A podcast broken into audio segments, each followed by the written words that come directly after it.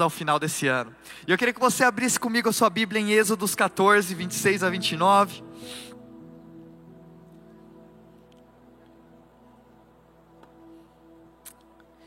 E eu quero compartilhar com vocês hoje uma mensagem que vem falando ao meu coração há muito tempo.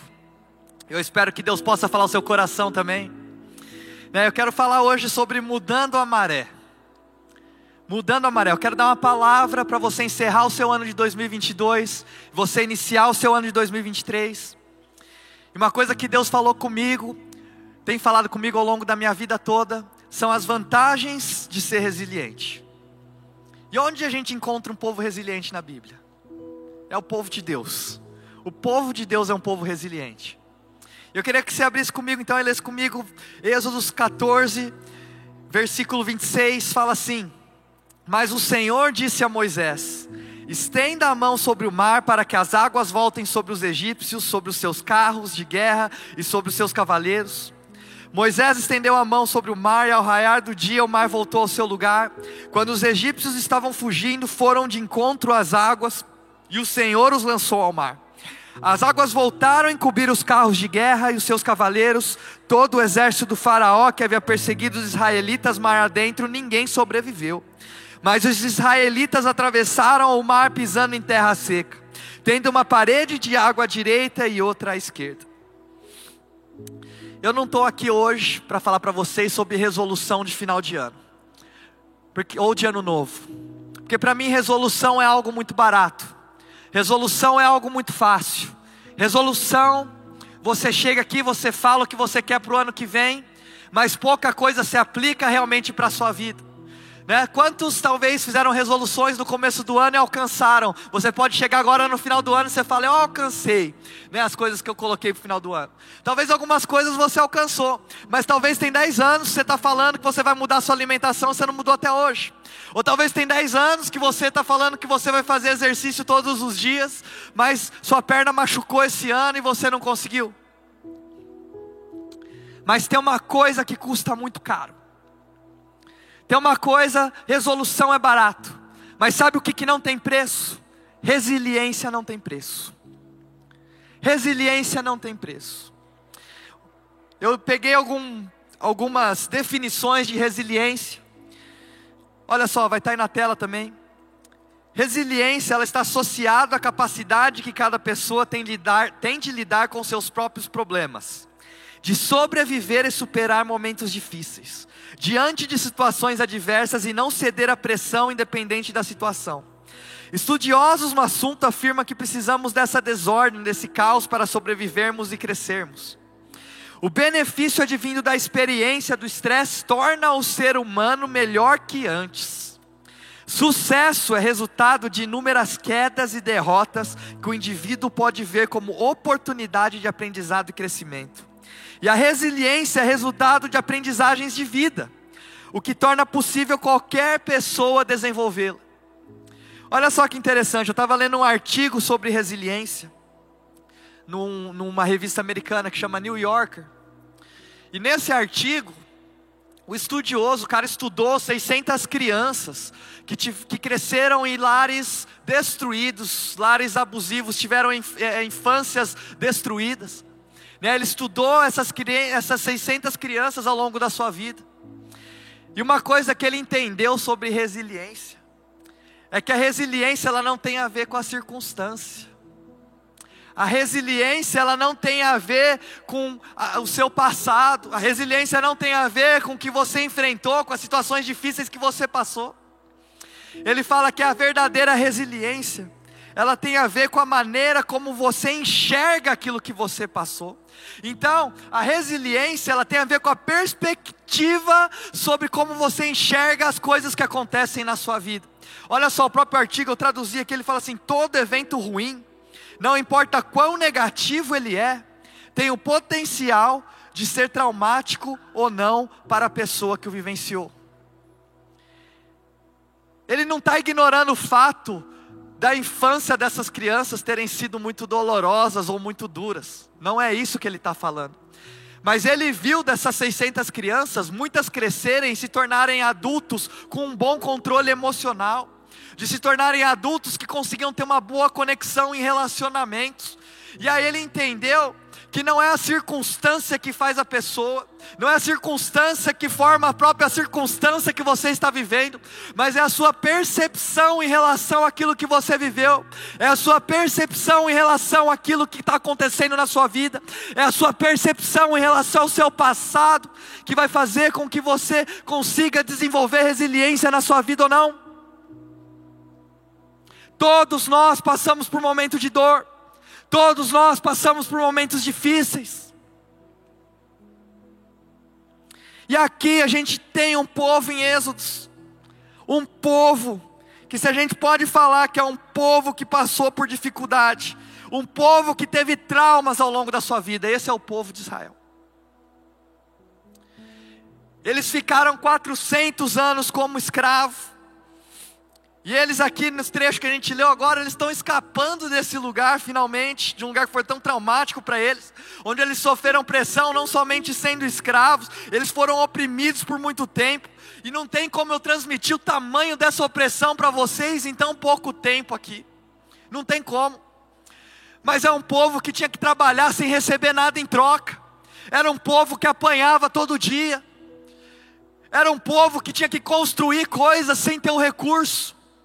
Era um povo que não tinha condições decentes para viver a sua vida. E talvez hoje você está aqui nessa manhã, você veio aqui, você tem traumas também. Talvez você tem traumas que aconteceram ao longo desse ano de 2022 ou nesses últimos anos, onde a gente também né, passou por um período tão difícil de pandemia, onde a gente perdeu tantas pessoas queridas e amadas, onde talvez você perdeu o seu emprego, onde talvez você passou por tanta dificuldade, talvez você foi traído, talvez você passou por um divórcio, talvez você passou por uma quebra de um relacionamento. Você chega aqui, a gente chega aqui nessa manhã, a gente chega ao final de 2022 carregando nossos próprios traumas. A gente chega com as nossas próprias dores, a gente chega com as nossas próprias dificuldades. E aqui nesse trecho a gente vê que a gente está falando sobre a fuga do povo desse lugar. E uma coisa que é interessante para mim, primeira coisa que me chamou a atenção nesse texto, é que o povo, antes deles virarem esses escravos, eles terem que fugir desse lugar, 400 anos antes disso acontecer, o Egito foi o lugar para o qual esse povo fugiu, porque houve fome em toda a região, e o único lugar que tinha comida era o Egito. E aí esse povo, ele teve que então se vender para o, para o Egito. Só que no começo eles eram bem tratados. Então, eles estavam fugindo do lugar que se tornou o lugar para onde eles tinham fugido a. Eles estão fugindo do lugar onde tinha sido a fuga para eles em determinada estação. E eu entendo que muitas vezes a gente faz isso na nossa vida a gente foge para lugares que acabam nos escravizando depois. Talvez você se sentiu sozinho ao longo desse ano e você entre em um relacionamento abusivo, você entre em um relacionamento e você aceita um relacionamento qualquer para fugir da solidão, e esse relacionamento muitas vezes te escraviza muito mais do que aquilo que você está fugindo. E aí a gente chega muitas vezes e fala: o que está acontecendo com a minha vida? é porque a gente não sabe lidar com aquilo que a gente pensa, a gente não sabe lidar com aquilo que a gente sente, e aí a gente foge para coisas que acabam nos escravizando. Muitos têm fugido para drogas, outros têm fugido para pornografia, outros têm fugido para o seu trabalho, outros têm fugido para relacionamento, outros têm fugido para a sua própria família. Mas toda vez que você foge para um lugar que não é Deus, aquele lugar vai te escravizar. E aquele lugar vai te machucar e vai te frustrar, e aí você começa a se sentir frustrado, desmotivado, cansado, e você não entende o que está acontecendo, e você não vê que muitas vezes foram suas próprias decisões que te levaram até esse lugar que você está hoje. Mas o povo está fugindo agora, e o povo está fugindo, só que assim, né? Vamos ser sensato aqui também. Eles não foram para o Egito só porque eles queriam, eles foram para o Egito porque eles precisaram.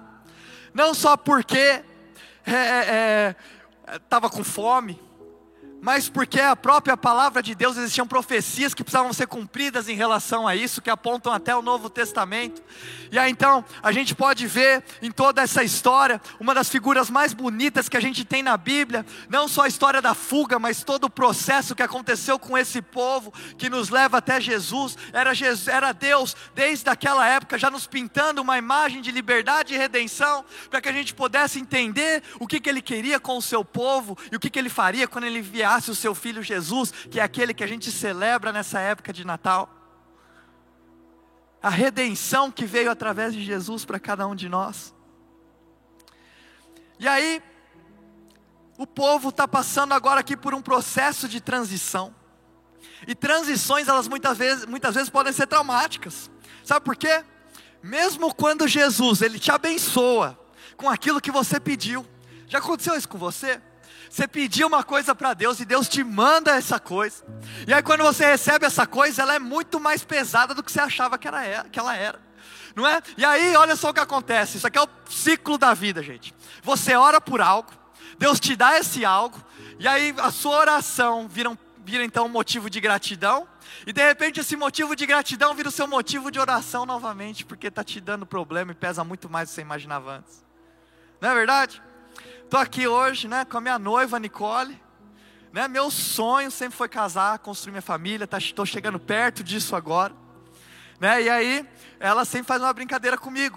Né, às vezes a gente tem algum problema, a gente tem uma discussão ou algum desacordo, ou eu tenho que fazer alguma coisa, né? Que eu falo, nossa, não queria fazer isso. Aí ela fala assim para mim, ué, você não pediu uma esposa para Deus? Aí, gente, tá técnica aí para você usar com seu marido com a sua esposa, viu? Mas é verdade? A gente pede algo para Deus, e aí de repente aquilo vira um motivo de gratidão para a gente, e de repente aquele motivo de gratidão vira novamente um motivo de oração. Talvez você sempre quis ser mãe, você sempre quis ser pai, e aí de repente você vira pai, você vira mãe, e a única coisa que você sabe fazer é reclamar, porque você tem que acordar cedo, porque você não consegue dormir, ou de repente seu filho virou adolescente e está saindo, você não sabe onde ele está de madrugada, e aí o seu pedido de oração, que virou um motivo de gratidão, de repente vira o seu motivo de oração novamente. E é isso que está acontecendo, é isso que acontece com o povo.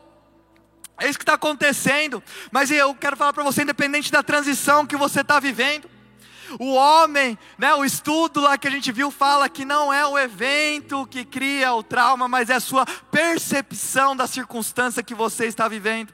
E o povo de Israel, ele foi um povo resiliente, mesmo quando pressionado, mesmo sem recursos, esse povo foi, foi resiliente. E olha só que interessante, a Bíblia fala assim: que quanto mais o Faraó oprimia o povo, mais eles cresciam. Olha só, quanto mais eles eram oprimidos, mais eles cresciam. Sabe o que eu quero falar para você esse ano? Que apesar de tudo, você conseguiu passar por esse ano. E eu não sei se você olha para trás, se você consegue ver a graça de Deus se multiplicando ao longo desse ano na sua vida. Porque a graça de Deus ela se multiplica todos os dias para você. Ela se multiplica todos os dias na sua vida. Sabe? Se não fosse a graça de Deus, você podia ter desistido esse ano, mas você está aqui. Se não fosse a graça de Deus, você podia ter virado uma pessoa arrogante esse ano, mas você está aqui. Se não fosse a graça de Deus, você podia ter virado uma pessoa amargurada esse ano. Mas Deus trouxe você aqui para falar que você venceu. Você venceu. Apesar de tudo, apesar de tudo, você chegou até aqui. Você chegou até aqui. Apesar de tudo. Vira para quem está do céu e fala assim: apesar de tudo, eu continuo uma beleza. Não é que a gente lembra isso aqui todos os domingos, não é? apesar de tudo, eu continuo uma beleza.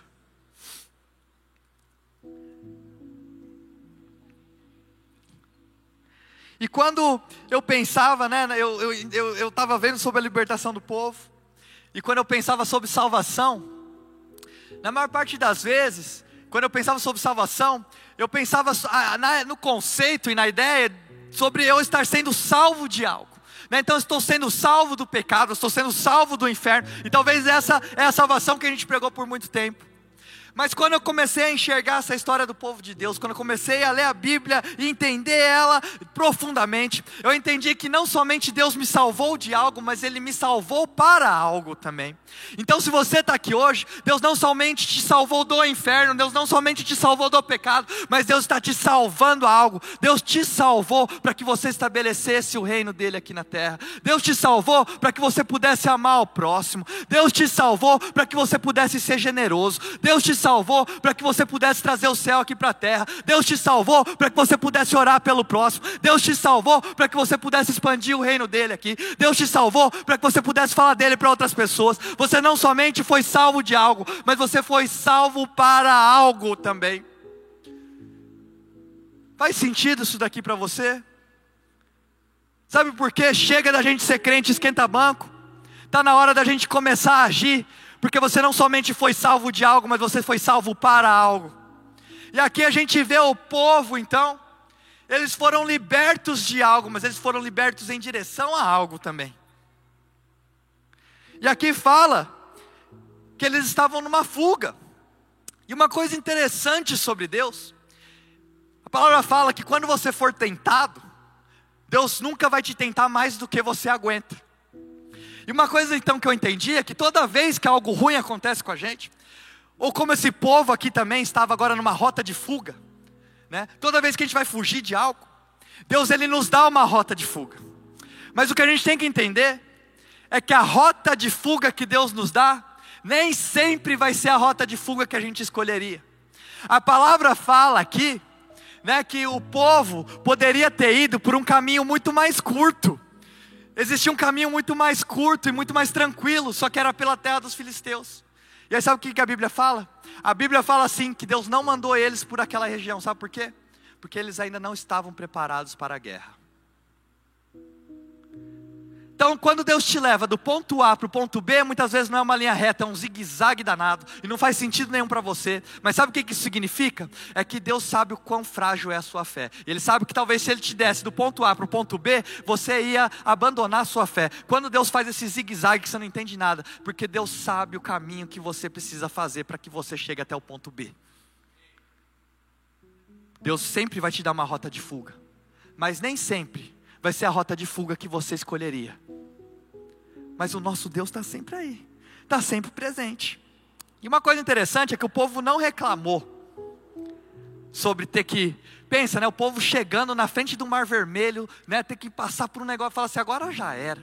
O povo não reclamou do caminho, o povo não reclamou da rota que parecia muito mais longa e traiçoeira. Não. Mas sabe quando que o povo começou a reclamar? Quando eles começaram a ouvir os 600 soldados chegando. Aí eles começaram a reclamar, porque eles estavam fugindo por um caminho que não fazia sentido para eles. E aí então, eles começam a ouvir aquilo que escravizou eles por muito tempo, correndo atrás deles. E aí o povo começou a se desesperar. Eles começaram a reclamar. E aí que a gente chega onde a gente chegou agora. E aí Deus pega para Moisés, ele fala assim: ó, estica o seu braço com o seu cajado.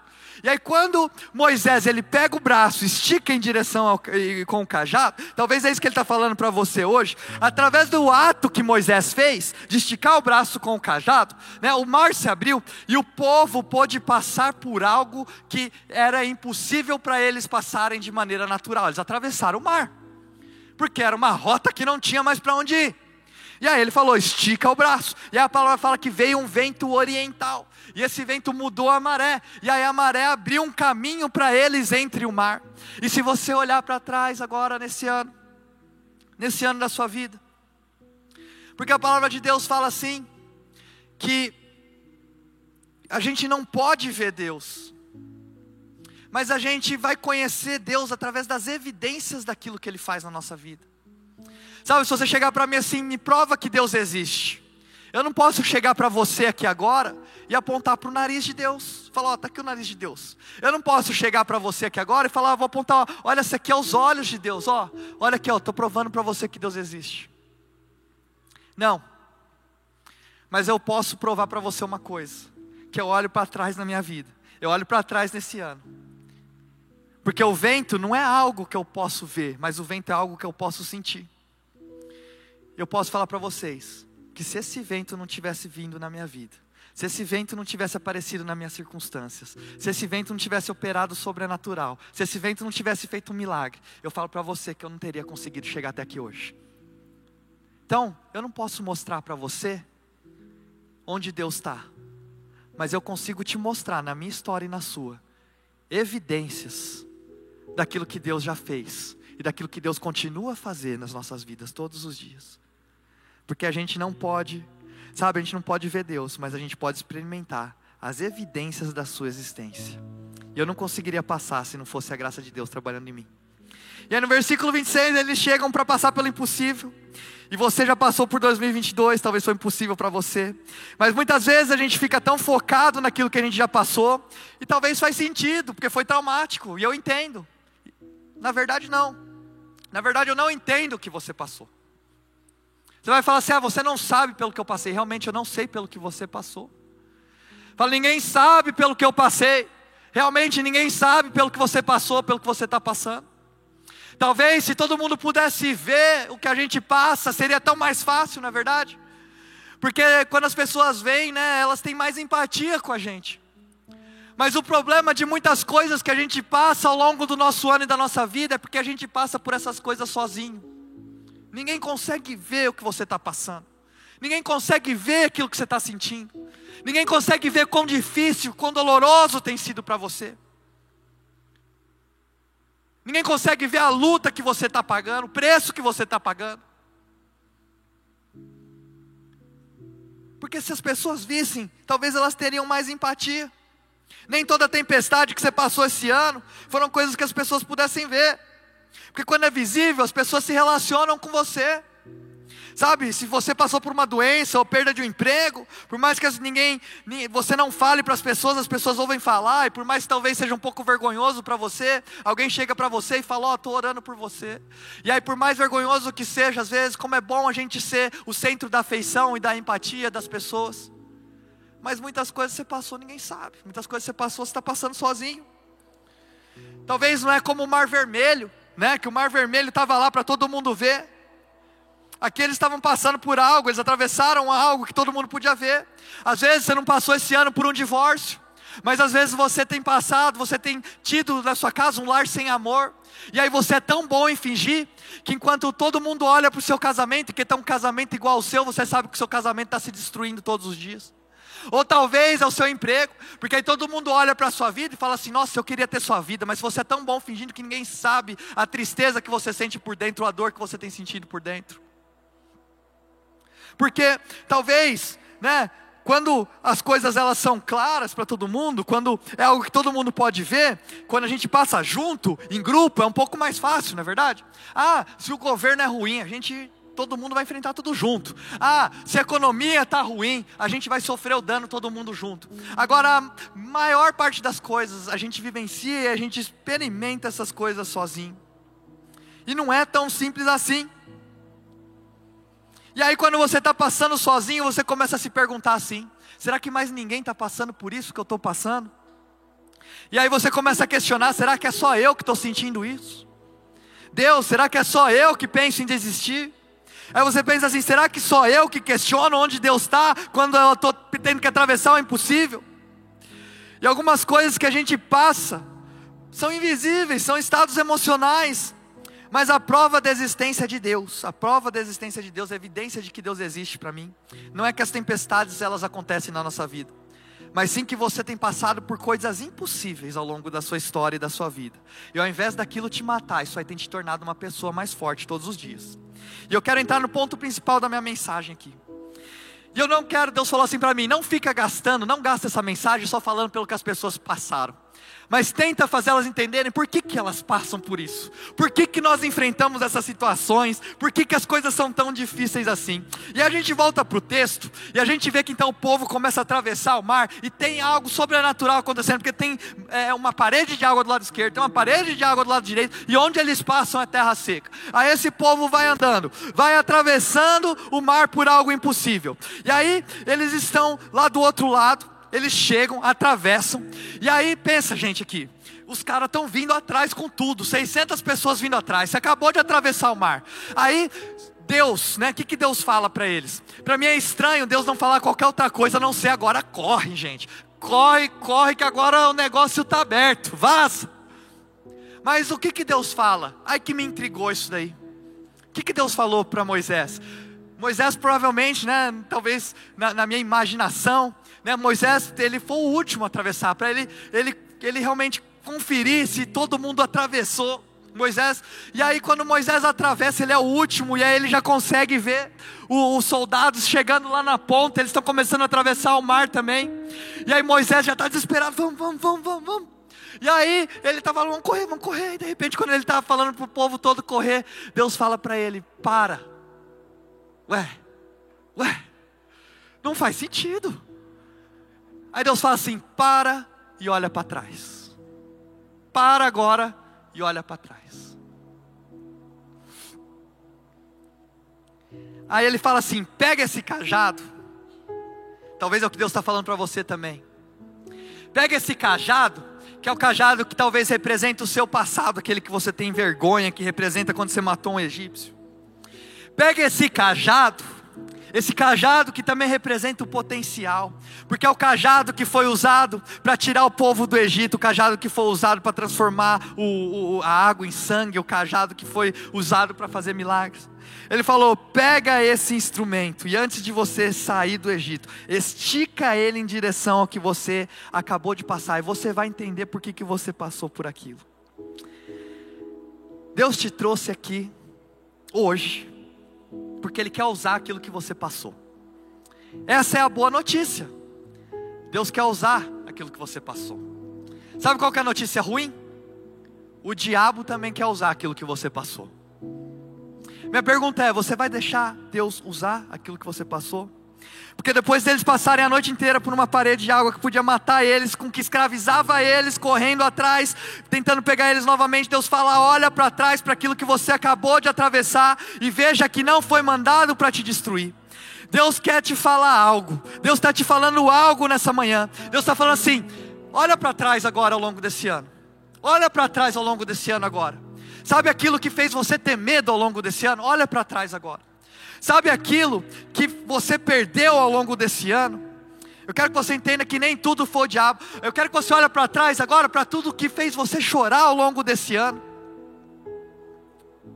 Quero que você olhe para trás para tudo que esse ano não foi de acordo com aquilo que você queria. Porque o que Deus está falando é que aquilo lá não foi enviado para te destruir. Deus está falando assim, na hora parecia que era. Na hora parecia que aquilo lá ia te matar, na hora parecia que você não ia aguentar, na hora parecia que você não ia conseguir se recuperar, na hora parecia que você não ia conseguir mais sentir motivação e paixão novamente, na hora parecia que você não ia conseguir mais sentir alegria, mas quando você esticar o seu braço em direção àquilo que você passou, você vai ver o mar se fechando, e o que você passou, na verdade Deus vai usar para te libertar daquilo que sempre te escravizou ao longo da sua vida.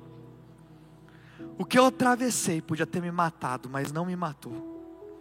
O que Deus está falando é: o que você passou que não te destruiu, agora eu vou usar para te libertar.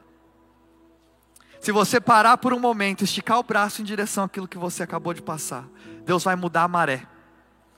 Ele vai abrir o mar, e quando você terminar de passar, você vai olhar para trás, você vai ver o mar se fechando sobre os seus inimigos. Porque aquilo que parecia impossível, que ia acabar com você, nunca foi para te matar, mas foi para destruir os seus inimigos. A palavra de Deus fala: nenhuma arma forjada pelo inimigo contra você prevalecerá, em nome de Jesus.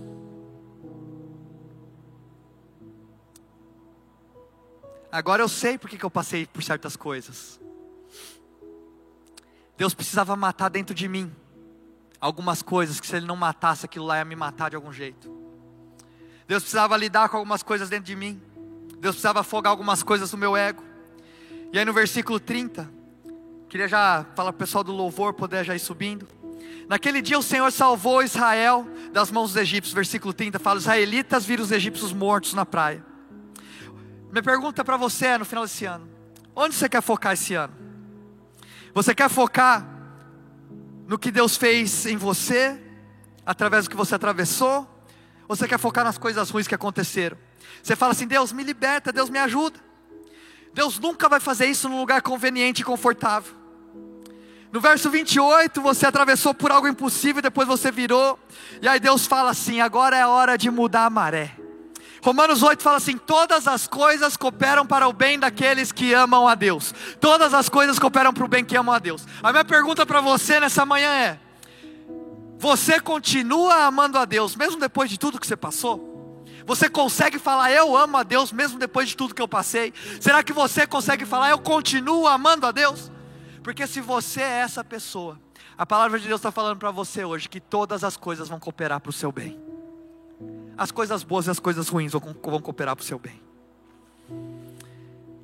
Ao invés de ficar focado no que deu certo esse ano, muda a maré. Ao invés de ficar focado nas coisas ruins, muda a maré.